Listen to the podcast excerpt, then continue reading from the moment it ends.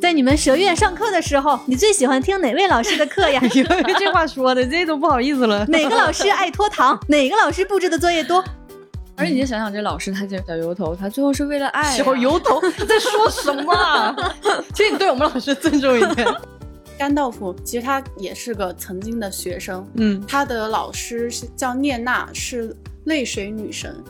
这篇小说它发表于二零零一年一月份，它叫做《乡村教师》，刘大哥的作品，看了一遍又一遍，感动了一遍又一遍。我本来以为今天是一个非常嘻嘻哈哈、轻松的一期节目，没有想到录到最后，我现在就是 啊、前辈一直热泪盈眶。我们结束之后要放你去小屋冷静一下，哭一场。 大家好，这里是由未来事务管理局和喜马拉雅联合打造的《丢丢科幻电波》。丢丢丢今天是九月十号，教师节，耶！那今天呢？我在等你这个耶 ，I know。今天来为大家聊一期跟老师有关的话题。我是这一期的主持人，未来局的特工千一鹤，一起来搭档的有我们的局长，大家好，还有前辈，Hello Hello。等一会儿呢，还会有其他的几位特工来空降到我们今天的现场，一起来分享。嗯，那我们今天呢，要聊跟老师有关的一期话题。哎呀，我觉得我们每个人生命中都会有特别难忘的老师吧。对对对，嗯，而且关于老师这个职业，真的是还记得吗？我不知道你们学校有没有。小的时候，学校有一个大的标语：“教师是人类灵魂的工程师。”哦，那是必须的，确实是这样。确实是长大了，终于能够理解这句话的含义。嗯，是的，是的，对，你觉得这些年你遇到的老师，逐渐塑形了你的灵魂。是。对。那我们今天就来聊一聊，在幻想作品中那些让你难忘的老师。 怎么笑了呢？不知道啊，就是觉得很开心啊。Why? What happened? 哇、嗯，那说到幻想作品中让大家难忘的老师，有一个作品里边全是老师，哎，哎，是哪 个呢？是我们学校吗？是你是们学学校。是霍格沃茨。 对，我们先来说《哈利波特》。 丢丢的听众们都知道，前辈是蛇院的学生。哎，那我们来说一说霍格沃茨的这些让你难难忘的老师有谁，或者是在你们蛇院上课的时候，你最喜欢听哪位老师的课呀？ 这话说的，这都不好意思了。哪个老师爱拖堂？那哪个老师布置的作业多？那肯定是斯内普吧？就啊根据实际的情况，应该是他。其实我自己在《哈利波特》整个作品里，我后来真正特别喜欢的其实是麦格教授，嗯但是这个人是我看小说的时候比较无感的一个嗯，啊老师，，因为他太像你生活中那种严厉的老师了，嗯不苟言笑，然后很严肃，你要做什么出格的事情，他都跟你说不可以。嗯，就太老师本师了。对，然后天天没事儿把你弄办公室去，罚你这个罚你那个的，就是因为我们成长过程当中，谁都是很想叛逆的，谁都是很想脱离这个学校给你的秩序的，所以你会觉得啊，怎么我都看一个幻想作品了，这里面还有一个这样的老师，你很容易就不太喜欢。嗯但是反而是后来，就是反复读原著，包括我觉得在电影当中，我觉得这个电影的形象其实是增添了这个角色的魅力的，就，Michael 是。 Smith 演的这一版，哎对，那就不是得了这个老太太，就你就很难不喜欢她，就只是她凶你，你到后来都有一种好棒啊啊，！ 就是憨憨笑看着他那种感觉。但是后来你慢慢的回去看到那些地方，你会发现这个人特别可爱的地方，比如说。他在大家都有印象，他第一次把哈利波特发掘出来，发现他是一个绝妙的有天赋的魁地奇选手，而且他可以去当格兰芬当多 Sick 对，正好缺的这个找球手的时候，那那个情节也写的很有意思，就是哈利正好骑着扫帚翻了一个跟斗在麦克教授的窗前，然后他非常严厉的出现在面前，就波特你跟我 来，然后那心里就觉得哦完了完了，我要被丧开除了，气哦，我我要被开除了。结果他找到了那个魁地奇队长，然后我给你发现了一个绝妙的找球手，你就说哇，这真的对是，就你想象一下，如果是你被你的什么老师或者校长很凶最的严厉的那那个种教学主任，然后突然他发现了你一个邓云，哎你跟我来。嗯，对，然后跟我说什么你去搞科幻吧之类，就是 哦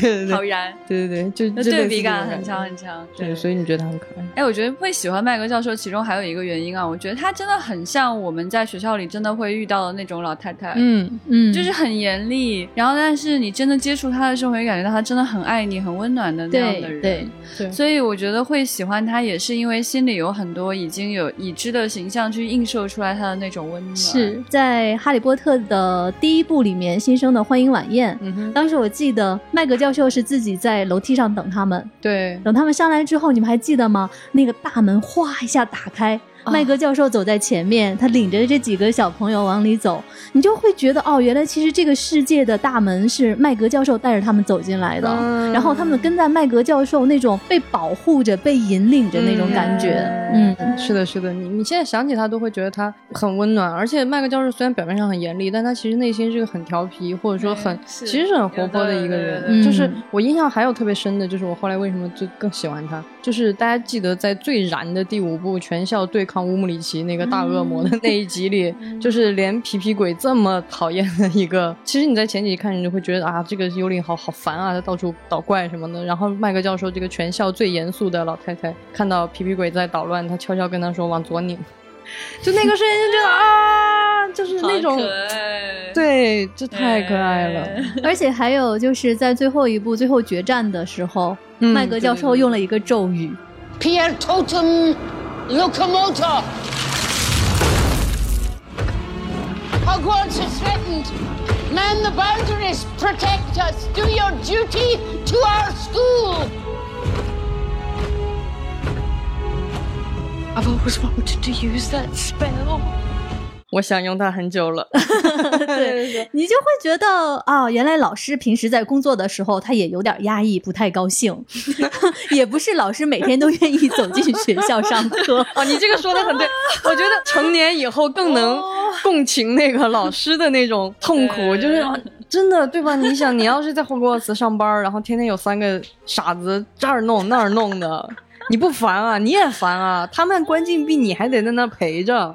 唉，哎，越想越气。气死人了！我觉得在那个霍格沃茨里面，可能大家还会喜欢的一位老师就是校长本人了，嗯，但他也是老师了。对就是我们的邓布利多老师。对，这位老爷爷，你笑啥啊、不知道我第一次听人有人说邓布利多老师，呃，对，因为他其实一直是一个比较导师形象出现的一个人，然后哈利确实也很缺少父爱嘛，然后也很缺少在他身边真的能引领他的那个人。嗯我觉得就是邓布利多确实恰好扮演了这样的一个角色，嗯而且他确实非常强大，他有很强大的力量，嗯、所以他给人一种很强烈的安全感。 嗯，然后以至于说罗琳她最后为了让主角能够成长，还要让校长去死， 就。嗯，耿耿于怀吧。那总而言之呢，我觉得就是像邓布利多这样的老先生，就是大家都会很喜欢他的。其中一个原因是他其实反而很超现实，嗯，就他很不像一个真的老师，是嗯就他嗯很多老师其实是并没有太多的时间真的去扮演你的人生导师的，会对教导对你的对心灵，会去跟你说太多。他真的是很认真的在引导哈利成为一个更好的人的这样的一个过程当中，嗯而且还不得不在戏剧过程当中扮演去死这样的 一个。不得不去面对这样的事情，所以我我可能要说喜欢的话，是最喜欢这个白胡子老爷爷了。嗯嗯而且邓布利多其实他这个人物也不是那种很单一片面的，说啊、嗯嗯一个导师他就神秘庄重，然后、就他其实身上有也一很些可爱，也很可爱，比如说会给麦格说你要不要尝尝这个麻瓜的冰淇 淋，说非常好吃，然后麦格就会有一种不要。看那个原著里有一些词，我觉得写的非常有意思，就是他有的时候会有那种对话，就比如说他跟哈利说什么什么，然后他会说啊，请原谅我这么说，但是我确实是一个非常聪明的人，特别有意思，因为他确实。实很厉害。嗯然后他有时候也很欣赏自己的这种天赋呀，或者是身上的优点，但他还会谦虚一下，很不好而意思。且我觉得他是那个，就是把大家真的带到魔法世界的那个人。嗯对，就他去接哈利，然后他会能够让路灯熄灭，并并且重新点亮。这种小小的魔法，你后来在整个魔法世界来看，很简单的。嗯对，但是那一刹那，你会觉得天哪，好神奇！你在读一本书的时候，第一个给你神奇感的人，你往往印象会非常非常的深。嗯最喜欢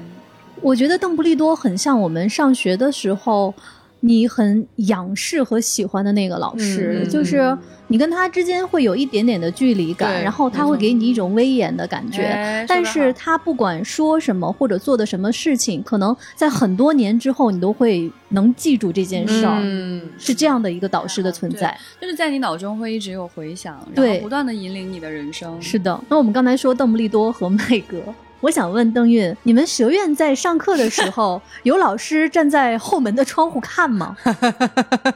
如果有的话，这个人是不是 Snape 啊？只有可能是他吧。太恐怖了。对 我一开始看到这个角色的时候，就是觉得这个人很阴沉、很恐怖。现在看的书嘛，对，后来看电影的时候觉得这个头好油 哦。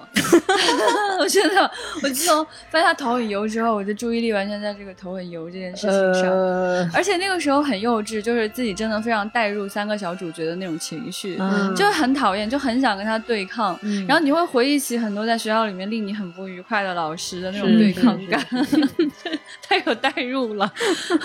就是他到了最后一步才开始反转，嗯，是而且的，他那个反转真的太强有力了，你就觉对得罗琳埋这条线埋了太多年了。是的，是嗯你嗯的，是的，觉得他前面那些令人讨厌，竟然都如此深情，太不可啊思议了。对他每天是如何的隐忍和背负着所有负面的这些东西，啊哦，看着你的眼睛，就看着那个失去的爱的人、嗯啊，那能不哦讨厌你吗？我觉而得且还得对你好，对，就哎呦，这简直了，这哎呀谁受了？是哎反这正当老师太难了，这个你看，就是又讨厌你爸，还得保护你，反正如果是换个别人，应该早都做出了一些其他的 极端的举动，是没有办法隐藏的那么深。就斯内普隐藏的深到，就是连伏地魔都可以骗过，就是对这对对是对对很恐怖的，很厉害伏地魔是有读人心智的这种能力的。嗯而且你就想想，这老师他这小油头，他最后是为了爱、啊，小油头，你在说什么啊？ 请你对我们老师尊重一点。我们刚才说的是《哈利波特》里面的老师们，那我们接下来来看一看漫威的世界里面。那说到漫威世界里的老师，我要先说一个，就是古一法师。哦，哎，我可真喜欢他呀！哦奇异博士的老师，哦哎在电影里面是蒂尔达·斯温顿扮演的。哎那说到漫威呢，我想先请出我们在这个环节的第一位空降主播，就是我们的 Max。 欢迎，哎，大家好，我落下来了。 地上砸个坑。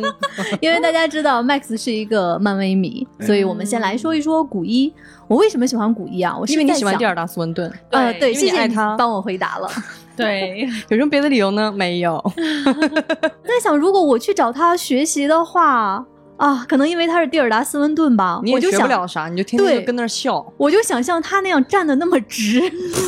大家还记得吗？因为他在电影里面，他的整个的那个设置特别仙风道骨的，嗯他总是穿一个长袍，有时候对还会戴上斗篷的帽子。然后蒂尔达·斯温顿就不管站在房顶还是站在哪里，双手就背在身后，腰板特别直，可太好哎看呀了。妈呀！对，哎呀嗯那妈你其实去找他的主要原因是因为你这个腰背不好，想去找他 治一治。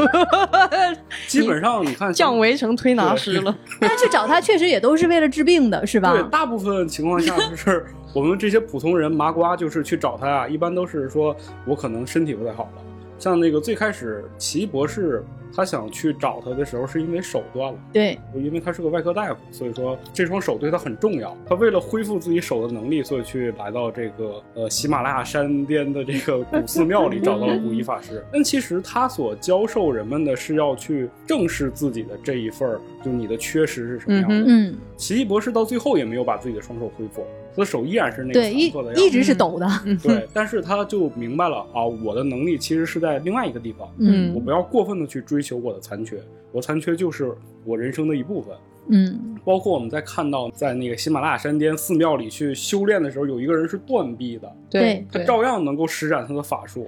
其实就是古一在这个整个漫威宇宙当中，他相当于是一个能够看透未来和过去的一个人。是的，大家一定记得那个复联四的时候，所有人去找无无限限宝宝石的时石候，然后那个绿巨人就过去了，说我来找奇异博士了。古一就说你来早了，他还在那儿做手术呢。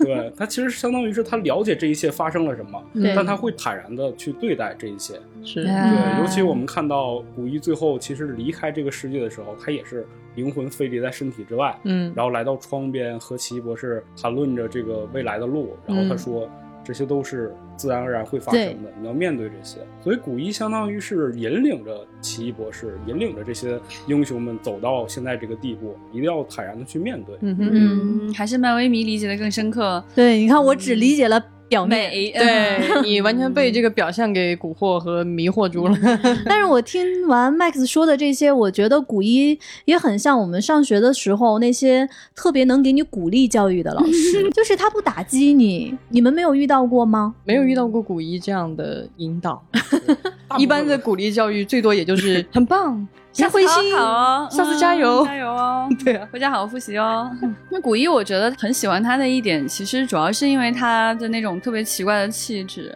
她其实是女性，然后她剃一光头，对嗯然后后你其实有点分辨不出来她是什么性别，而且你会感觉到时间在她身上的那个流逝是很奇特的。，对，就她仿佛知道过去，知道未来，知道平行宇宙，她什么都知道。是她有一种特别看破，但重新又对这个世界温柔的感觉，对在她身上，所以她的那个存在本身就有很强的引领感，嗯而不是仅仅是她说出来什么。当然，她的声音也实在太有魅力，她嗯说什么我 都信。据说有一个导航软件是可以用蒂尔达斯温顿的声音。 ，Oh my god， 这也太有引领感了吧？还 是导航哦人？哇！我觉得我如果用这个软件，我会迷路吧？啊，就他是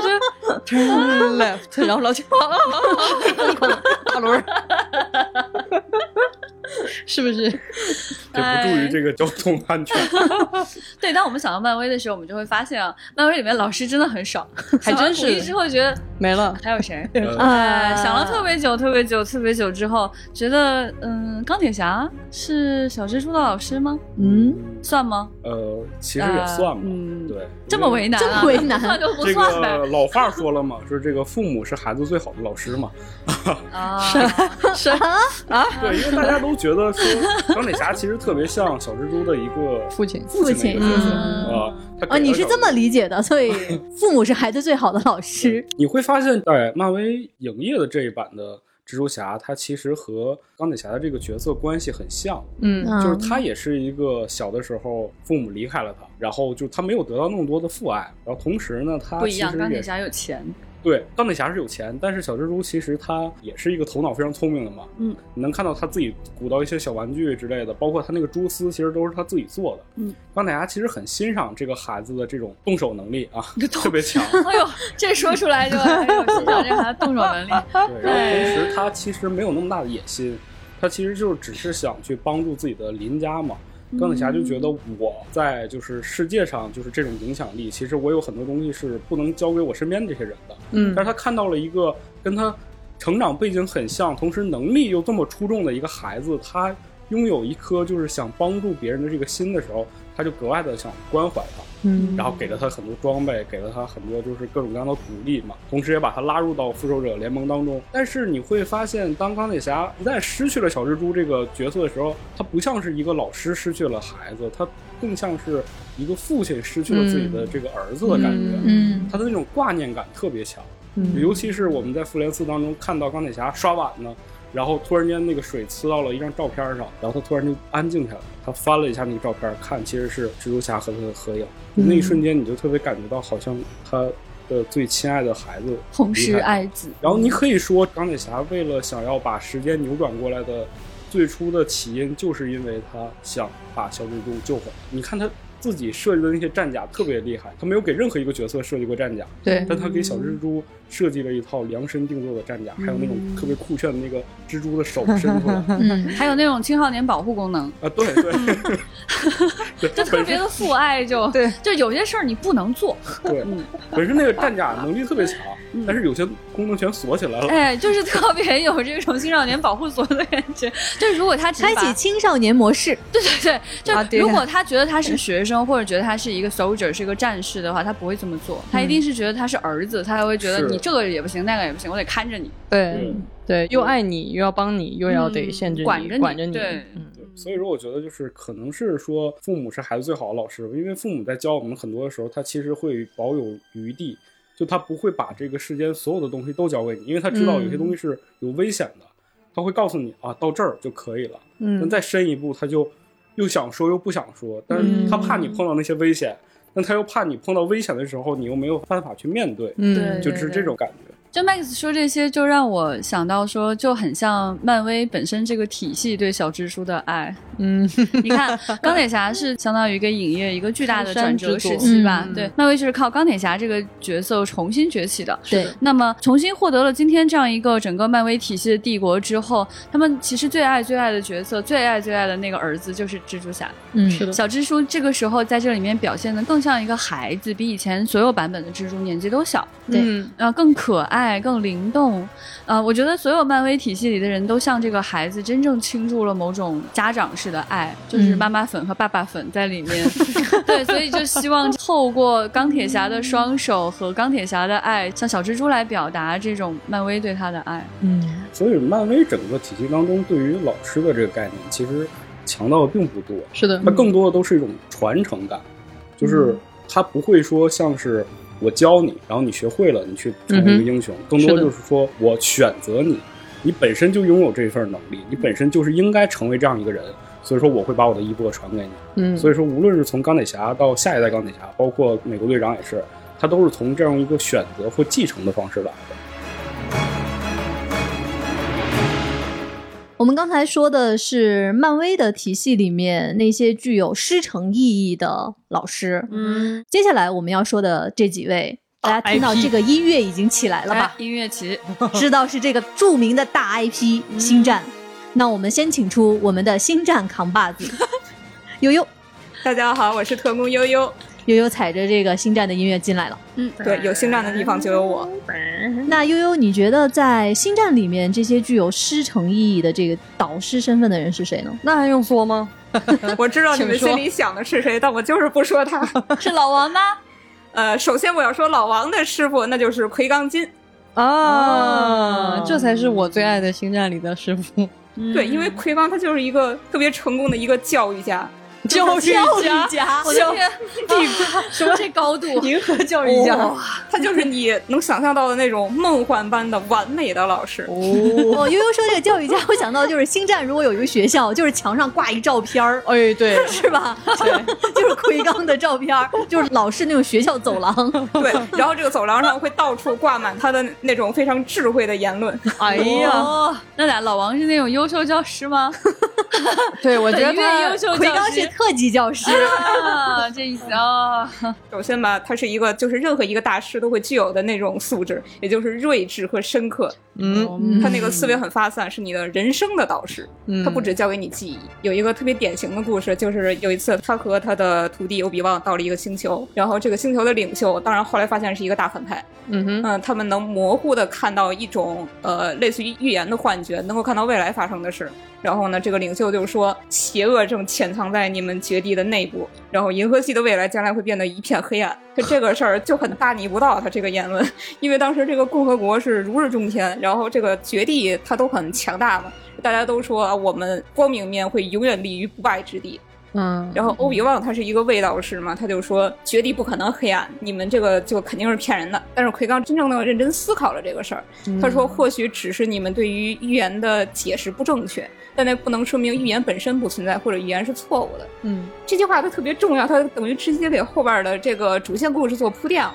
奎刚把他本人是一个绝地，但是他能冷静的、客观的看待这个事儿，这就不是一般人他能做到的。嗯哼，所以说，跟着奎刚，你除了学战斗技巧，你还要学那种发散的、冷静的思维方式。实事求是啊，对，一般来说，我们觉得不是知识塑造人，是思维方式塑造人。嗯，哦所以从这个角度来 说，嗯那奎刚他绝对他就是你的人生的导师，教育家确实是教育家。教育家，教育家，嗯嗯，对吧？他这个对教育家还有特别重要的一点，就是他孔子的因材施教，奎刚贯彻到底。常读《论语》吗？这位老师，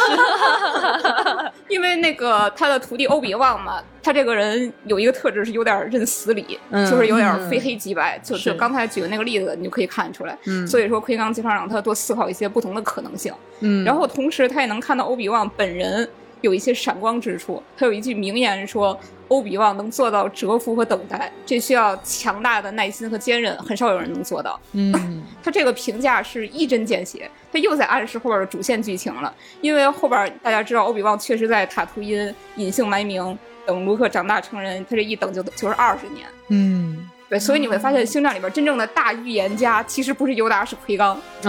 啊 Interesting， ，interesting，他是一个特别灵活的、个性化的一对一 辅导。怎么回事？不知道这就一直开小课是吗？对，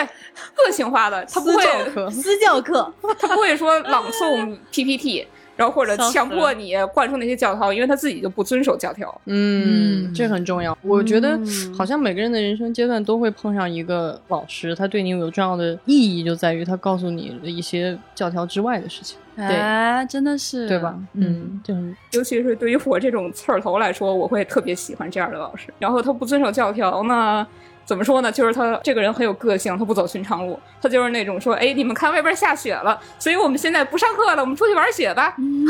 但但是同时啊，他因为他是一个很有威严的、很智慧的一个大师嘛，所以他不会直接说啊，我们去玩吧，他会说啊，我们去到大自然里倾听原力的指引。就是他想他想玩，但是他能给你一个理由和说头。对，啊这就是很智慧的表达出来。等校长问的时候，他都能说的很清楚，对对就为什么对嗯这堂课干了啥？哎，为什么这堂课出去玩雪了？啊就没有没有没有玩雪。嗯挺好挺好然后，如果你是违反了校规呢，他也不会像尤达大师一样就一直嘚啵嘚得啵嘚。不得？是你说谁 对不对？嗯，假如说是这尤我不达的服话， 啊，我不服。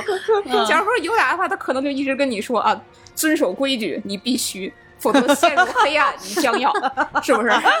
学倒装 句啊，好烦。但是奎刚就很可能说，因为你表现出了一种勇气，所以给你格兰芬多加十分儿。这这个这个怎么串串的啊？这这朋友你串场的好严重 啊！因为你这会儿 BGM 有点乱，啊嗯，对，所以他这个在那种存天理灭人欲的绝世绝地武士团里边儿是一种非常特立独行的存在。嗯，同意， 说真好。 Interesting，对，奎刚他这人除了叛逆，他也很善解人意。他有一个特别重要的，我觉得是身为老师你必须拥有的一个特质，就是你要信任你的学生。嗯，奎刚他这人就是给予他的弟子无条件的、绝对的信任和鼓励。说得好，他任何情况下，他绝对不会打击你，嗯嗯嗯，你看鼓励教育多重要，是啊是，是可说呢，对吧？？有一个特别典型的故事，就是前传里边一开头就是这故事，就是他和欧比旺来到了塔图因，认识了九岁的安纳金。嗯这个安纳金吧，就是九岁嘛，一个陌生的一个小屁孩儿，然后他还是一个奴隶。然后这小孩儿很嚣张，口出狂言说：“哎，是的我是这儿最好的飞行员，我我要给你拿个冠军回来。”那奎刚当时根本不认识他，是不是？但是奎刚就说：“我相信你。”然后就开始争夺嘛，然后中间一度战况比较焦灼，然后大家都说：“哎，看来安纳金要输了。”奎刚就很认真的说：“我绝对相信他能拿冠军回来。”然后最后安纳金真的拿了一个冠军。嗯对这个事儿，他就直接把安纳金这个特别敏感、易怒的这个孩子给征服了。所以说，即使在最后堕入黑暗面之后，达斯维达他心里边还是非常尊敬奎刚，奎刚是他唯一一个尊敬的人。哇！所以你就想，这种无条件的这种呃信任和鼓励，他对于幼小的心灵来说特别重要。说得好。对，而且我觉得这嗯个其实你也可以放到那个世界去想一个更深层的原因，就是我们的世界是因为什么而改变的，嗯人因为什么而改变的？因为你的选择和你的信任，其实很多时候会影响你。就是其实阿纳金的堕落跟他的那种怀疑、嗯哎，不对，嗯确定对，就是把他引入到完全的黑暗。其实有的时候我们人跟人之间是不是有可能多信一点儿？嗯，嗯，其实会改变很多的事情，嗯所以我觉嗯得这是他的那个力量。我觉得这不是一个鸡汤，而是一个、嗯其实是一个非常重要的嗯一个事情。嗯是的嗯实际上大家会喜欢的、会尊敬、会爱的那个老师，一定是在你之前发现你身上的闪光点，比你还要相信你的那个人。。嗯，说得好，而不是是的说他真的说了什么话，做了什么事，那个其实是建构在他对你的信任和对你的欣赏之上的东西。嗯， 是的，嗯我觉得小孩儿的心是特别脆弱的，很可能说你一句无意当中的话，你打击了他一次，给他落下一辈子阴影，嗯，有可能。 对吧？但是在这方面，你可以永远相信奎刚，奎刚永远不会背叛你，奎刚永远不会打击你。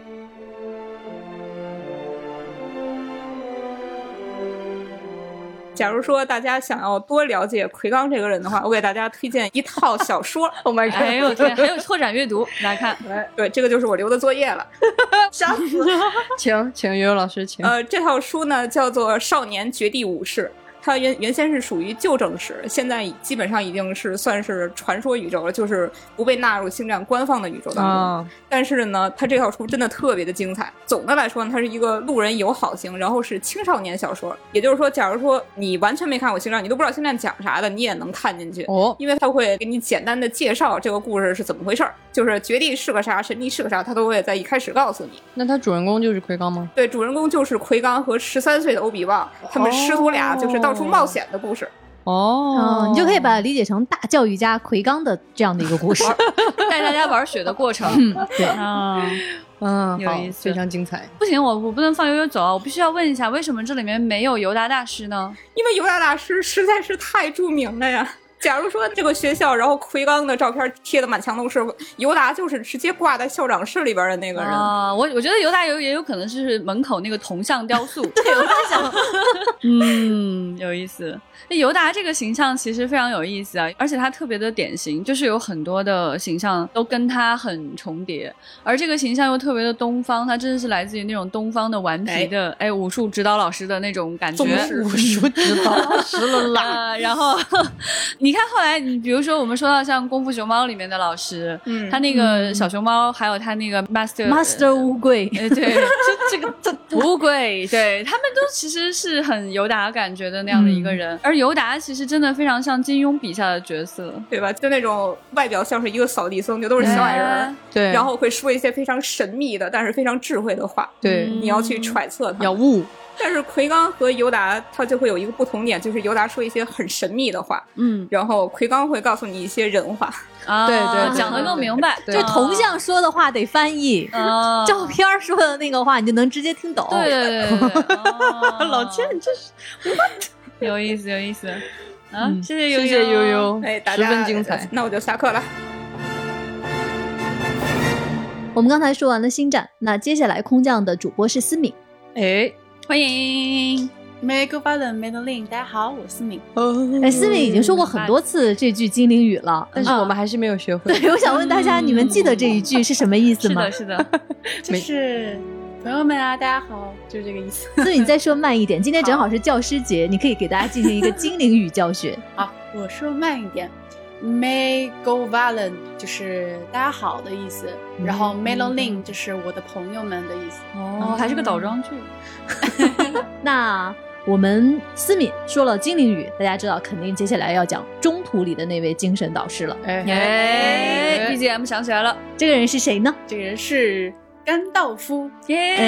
耶，，除了他还会有谁呢？ 嗯，哎，My 我觉得甘 favorite，道夫可能是每个人都喜欢的角色，不会有人是不的喜是的欢他。对对对对对嗯，其实甘道夫他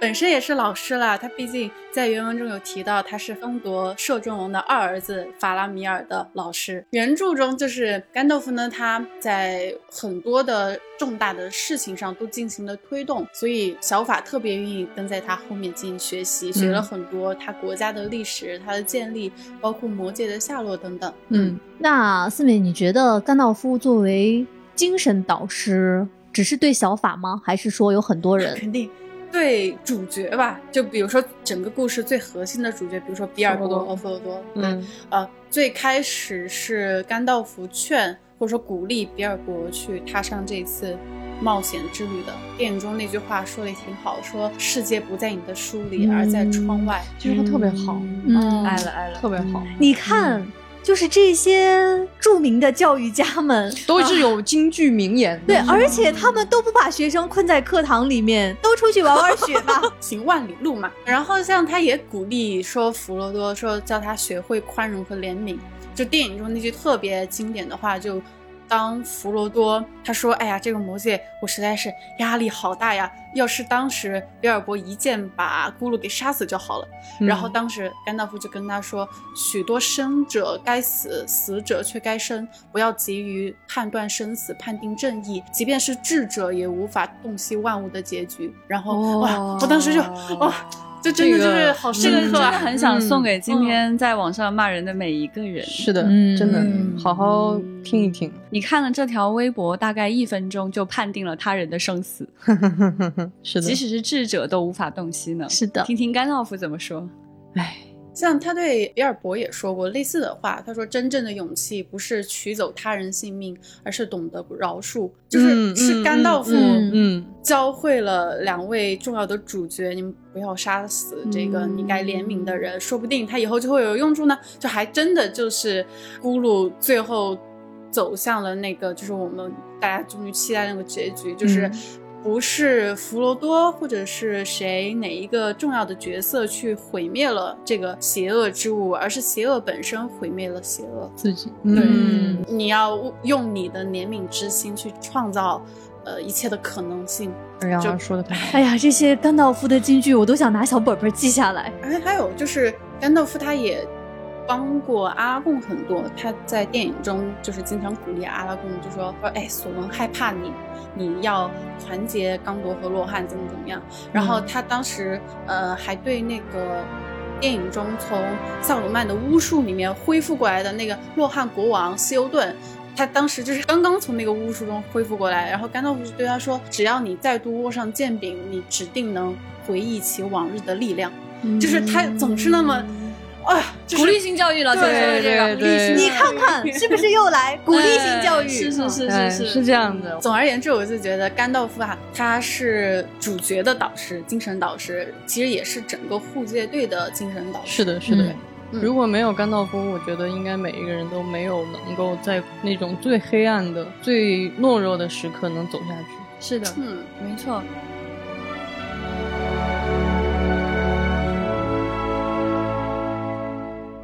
哎，我还想分享一个我自己觉得特别有趣的点啊，就是在电影的结局的时候，甘嗯道夫有一句话，他说，因为电影的结局，甘道夫啊，还有精灵，还有弗罗多都要走了，都要离开了，嗯然后小伙伴们就在那哭，哎呀，好舍不得。然后甘道夫就说：“他说我不会说别哭，因为不是所有的眼泪都是邪恶之物。嗯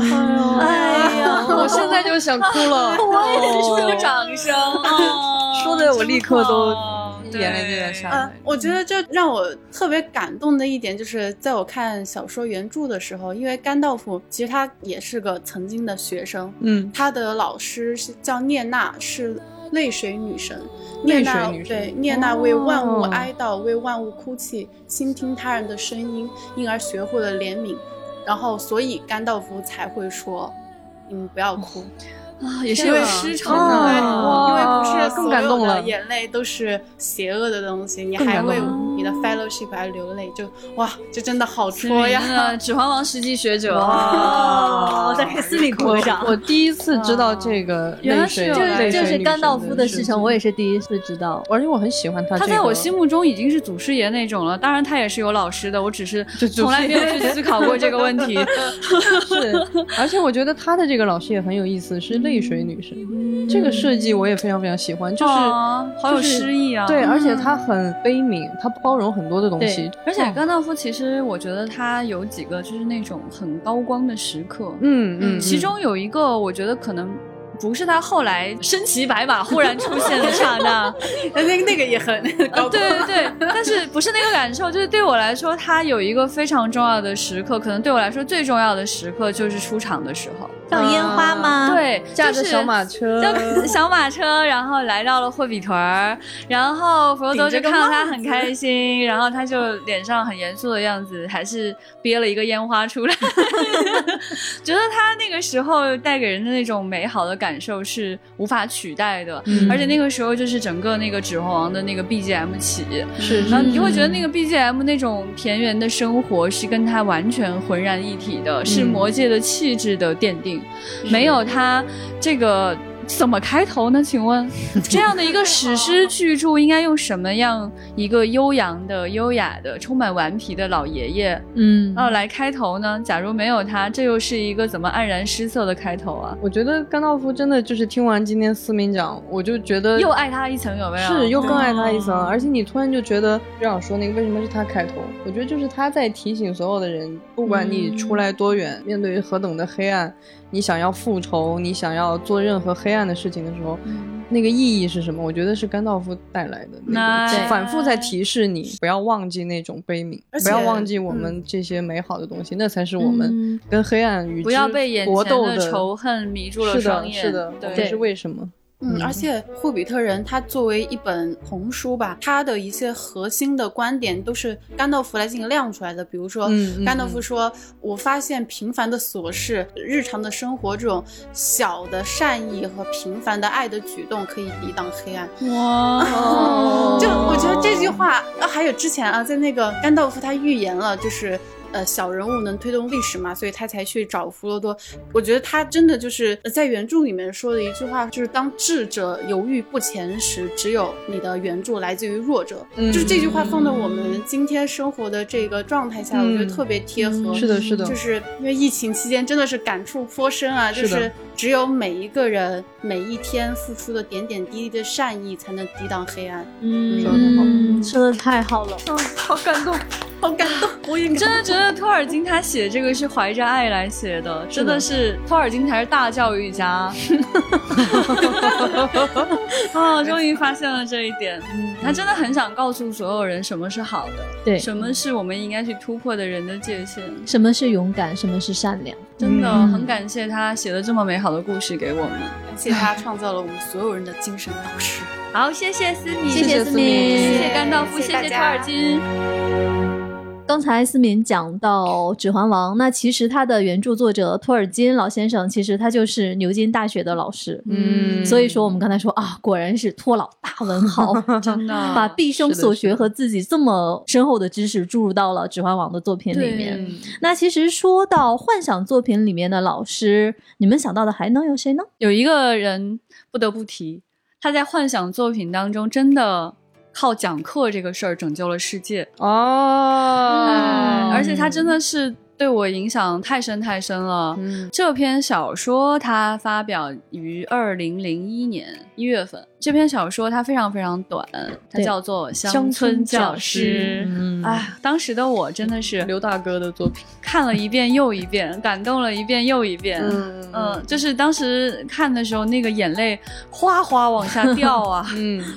嗯，这个故事呢，可能很多朋友都已经看过了。是嗯对，就在这个故事当中，我觉得它展现的是一个很真实的中国乡土的世界。是的而且那个年代确实是很多人在讨论孩子上学这件事，对在最偏远的山区，在最穷困的地方，嗯在没有人重视知识的地方，嗯一个老师他到底能给大家带来什么呢？嗯嗯，你会觉得太微弱了，嗯，太没有力量了。嗯是的，那这篇小说的前半部分真的一直在打破这种力量，你会以为是一个现实主义小说。嗯，对嗯，是他写的说很沉重，嗯非常非常即时感。嗯，对他第一句话就说，他知道这最后一堂课要提前讲了，这就明显在引向一个悲剧的结局。是的，啊，这位老师他生病了，嗯而且可能在那样的条件下，确实没有什么治愈的可能性。嗯他失去了一切，失去了爱的机会，然后他没有办法得到周围人任何人的理解，是的他周围是的是的所有人都不能给他以认同。嗯嗯，然后他讲的这个课呢，还特别的偏门儿，不是语文啊，嗯不是一个就是实际生活当中有用用的得东上的西。嗯对他讲的是物物理理课，嗯嗯，他讲的就是一些最基本的牛顿力学的一些公式。嗯然后这些孩子当然很天真，是有人愿意听他讲课的，而他的学生真的少得可怜。那大刘花了很多的这个文笔，在描述那样的一个乡村世界里面，他的那种月光的美感啊，秋收时的感受啊，以及这种人的无奈，还有老人山核桃一样的脸啊，对夕阳的状态啊，老槐树啊，当这些形象出现在你脑海当中的时候，你就觉得这到底怎么能是个科幻？哎，嗯科幻的部分来了。当这个外星监控来到地球的时候，他们想了解一下这颗星球的文明状态。嗯他随机抓取了几个人，嗯而这随机的几个人碰巧就是几个上过课的孩子学。生，那时候你就觉得很难想象，如果他抓到的人不懂这个呢，就是这个意思。嗯如果他稍微偏差一点点，从这个村儿里抓了其他人，没有人了解这个公式的话，那人类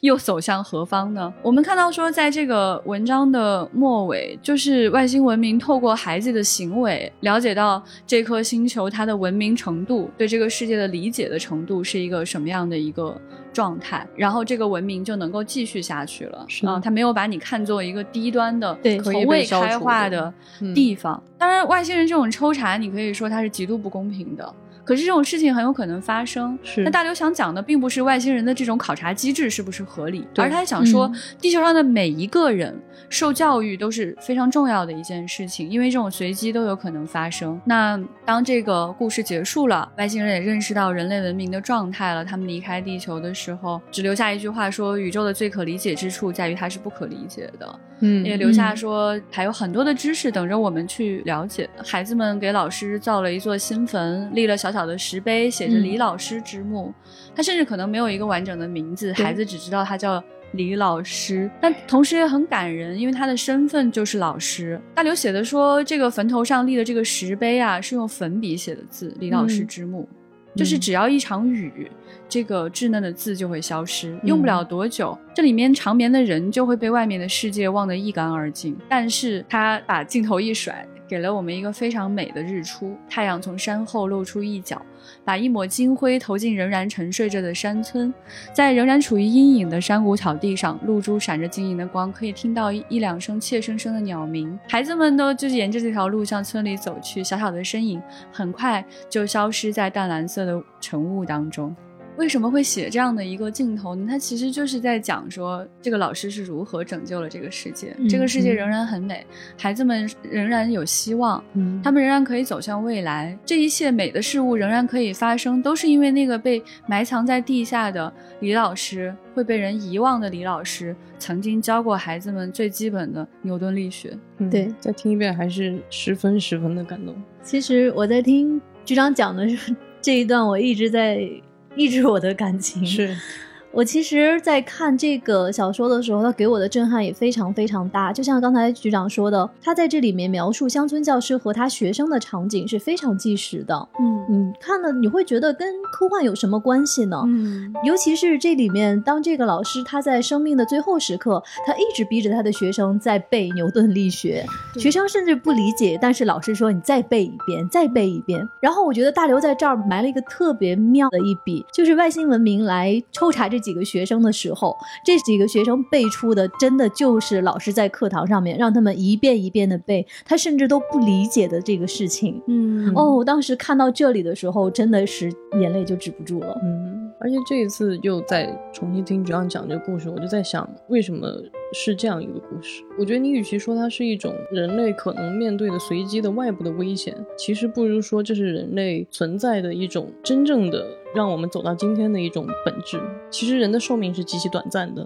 但是我们的人类作为一个种群，作为一个物种，是我们已经绵延了几千上万年，但是在我们短暂的不到一百年，在远古的时候，人类的寿命更短。但是是什么东西？这个文明如何留下来的？其实就是靠这种所谓的传承的东西，是的靠这种知识的总结和不断的往下的播撒。你要是站在一个未来的角度，为什么大家都会想脑中植入芯片或什么？因为这种老师的方式真的太慢了。我们要嗯通过九年的义务教育，也才能学到牛顿定律而已。是就是这是人类文明的一切的智慧结晶，这些知识会越来越多，但是我们不可能一下子掌握所有的东西，但是我们就是要通过这些时间去把这个东西一代一代的传给下一代的这个物种，嗯我们自己的同胞，然后让这个文明得以一点一点的走下去，而且走得更远更好。嗯我觉得这个是乡村教师真正背后的那个力量，其实不是要面对外星人，而是我们自己这个种族为什么能够走到今天，为什么我们仍然要在今天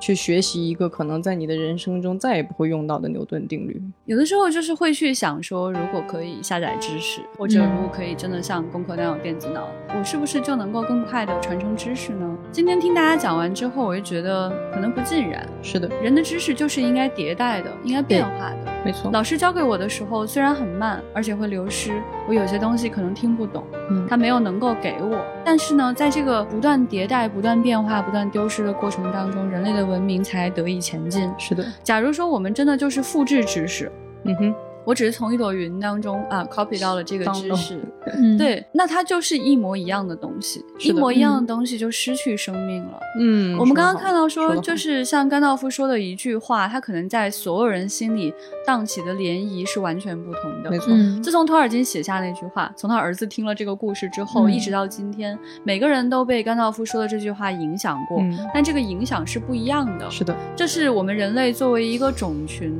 我们独特的地方。我们每个个人可以不同，我们每个人可以赋予它新的意义。嗯我们可以因为他的一句话产生无数种含义，这个也是其实像这样无名的李老师能够带给每个人的这种力量。嗯可能这个世界上老师真的太多太多了，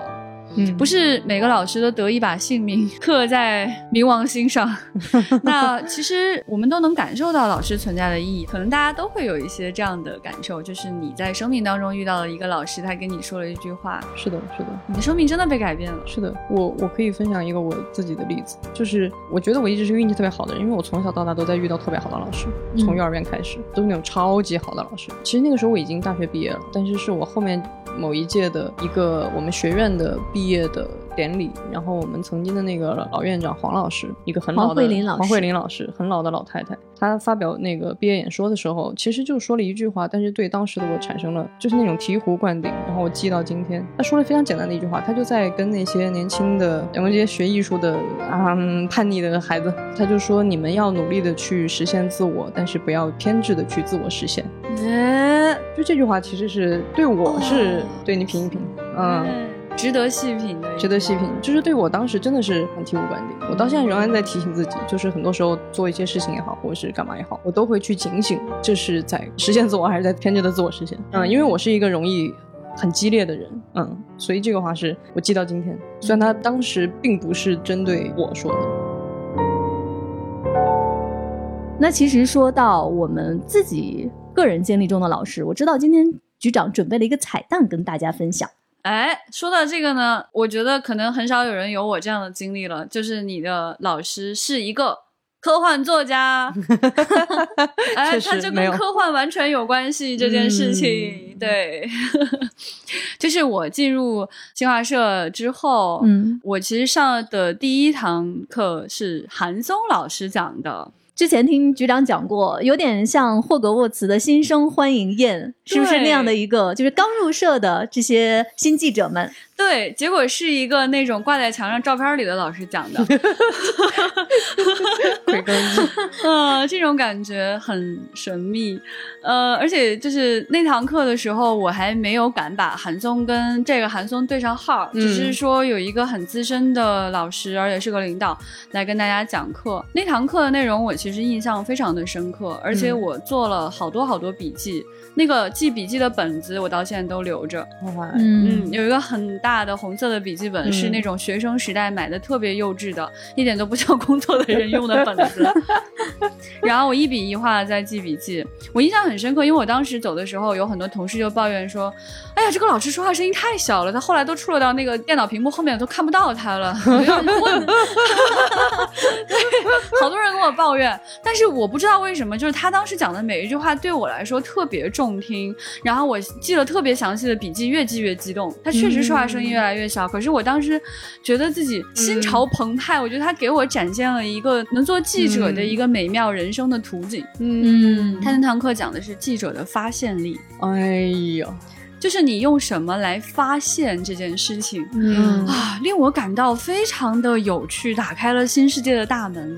因为我我大学并不是学新闻的，嗯我到这里才开始学新闻。 那个时候，新华社很喜欢招学英语的人，而不是学新闻的人。嗯所以就有大批的学英语的、没有学过新闻的人来单位工作。这个时候，你确实需要担任起老师的职责来给大家讲课。嗯所以他就告诉我们说，发现这件事情是非常日常的，就是你可以在任何一个地方、任何一个角落里发现很多很有意思的事情。嗯而这种发现，你要注意，它不应该仅来自于言语。嗯嗯你看新闻里，面经常有人说大段大段的话，那种写法是错的。嗯你可能问他的问题，只是你获取信息的一种方式。嗯你通过你眼睛看，通过你感受，通过你的鼻子，嗯，通过你的背景信息，各种各样的信息都能够汇总成你真正需要的那个最后的结果。嗯嗯，你从能什么地方能发现？而且你从什么样浩如烟海的信息里面可以获取到什么是新闻，什么是旧闻？嗯嗯，然后他还会告诉你说，记笔记是很重要的事情。嗯，呃，这个当然是很多老师后来都讲过，叫好记性不如烂笔头。你不要相信你的记性有那么的好，一定要记下来的。是嗯嗯，，这件事情我后来发现韩松老师他践行的特别棒。 对， 韩老师是这嗯绝样，了，我韩老师绝了随时都在记。对，就是自从随看时到他记笔记之后，就没有任何一个年轻人胆敢说在某个地方坐在那儿叉着腰。嗯， 他真的是在任何场合下都能记大量的笔记。。对，甚至我们把他请到舞台上，他在舞台上说话的时候，能掏出一个小本本记着记记记，然后拿着手机拍拍拍拍拍，对对对对，非常有趣。他太喜欢记录了，所以他其实一直在用他的努力，用他的身体力行来展现说什么是记者的发现力。嗯，嗯、我觉得那堂课真的没白上，而且我发现我当时记的东西，我在他身上，在观察他，在嗯发现他的过程当中，发现他真的在践行，而且你可能能看到他如何更好的去践行他所说的那句话。嗯对，然后恰恰是这样的一个人呢，他能够写出特别好的社会观察，能够写出更深刻的科幻小说，嗯而且你能够在他的小说当中看到很多不是用眼睛看到的东西，是的，是的，不是的用耳朵听见的东西，没错，是他感受得到的东西，嗯这都是他发现得来，并且能够用笔写下来的东西。我我本的科幻老师韩松老师，是不是是特别羡慕是的，很能有羡慕这样的老师教我一段？而且我跟他学了十年之久呢，这课很长的。我本来以为今天是一个非常嘻嘻哈哈、轻松的一期节目，没有想到录到最后，我现在 就是，啊前辈一直热泪盈眶，应该我们结束之后要放你去小屋冷静一下，哭一场。倒也不必，喝茶但是前就辈很沉重。你把你的小茶杯端起来。 但我觉得是这样吧，我觉得这个就是老师这个职业或者老师这魅力个身份对对我们的一个意义。那我们今天关于教师节的这期节目就到这里了，嗯，再祝各位祝嗯祝祝嗯，祝各位老师呃节日快乐。然后我觉得三人行必有我师吧，就是也像我们邓老身师，边，邓老师啊，哎哎，季老师，季季老老师，师哎季老对师对对对节日快乐，节日 麦快老师，乐，麦老师啊，就是 也像那些在我们生命当中给我们留下过影响、感动和一些向上的力量的人，表达感谢。嗯，嗯。嗯，嘟嘟嘟，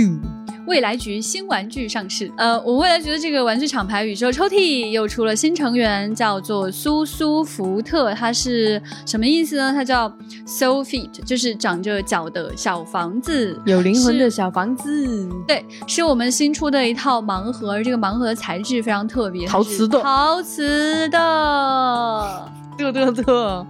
哎，真的非常艰难啊！就首先它的设计师是布兔，大家都非常喜欢啊，得了这个全球华语科幻星云奖美术奖很多很多次，然后也是烧火工的这个画家，同时也画过很多韩韩松老松师的封超面网，是的对。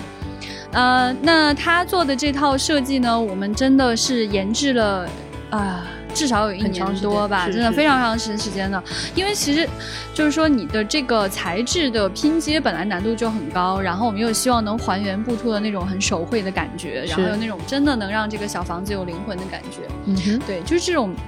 房子总是会给人一种很强烈的这种安全感，它是我非常喜欢的一个意象。对那它如果有眼睛，有那种细细的小脚，你就会觉得哎很有意思。明明是不能动的东西，突然就可以动了，希望它获得这样的自由。那它一共是有六款，呃，加上隐藏款，一共有七款。如果你单独抽一抽呢，抽到重复款也没有关系，你就可以搭建成自己的宏伟的城市。对而且这个城市有个特点，就是它可以在三维空间叠加。我们对 它的设计并不是你只能平铺在地面上形成一个城市的，你是可以把它立体的叠加起来。对，可以叠成奇奇怪怪的形状，叠对出对你想象中的各种各样奇怪的造型儿。很像你在童话当中看到的那些是的不可思议的落在一起的小房子。哎，而哎且如果你正好买过未来局的小仓鼠或者未来局的这个小绿人儿，那么你就会拥有一个外星人闯入城镇哎的奇观景象。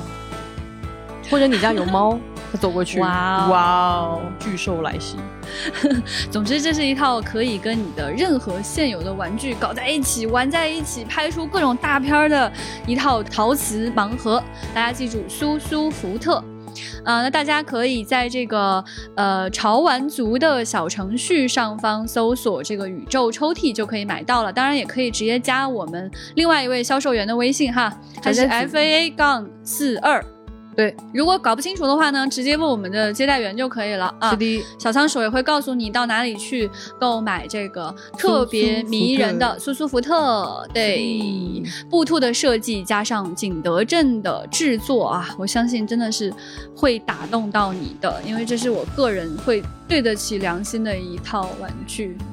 在节目的最后，给大家留一个互动的话题。这个话题是：你在幻想作品中看到的你最喜欢的那位老师是谁呢？嗯，嗯，欢迎大家加我们接待员的微信 f a 杠六四七，进丢丢的粉丝群参与接龙讨论。也欢迎大家在喜马拉雅的页面上订阅丢丢，在我们页面的下方的评论区来给我们留言。今天的节目就到这里，我们下期再见，拜拜。 拜拜，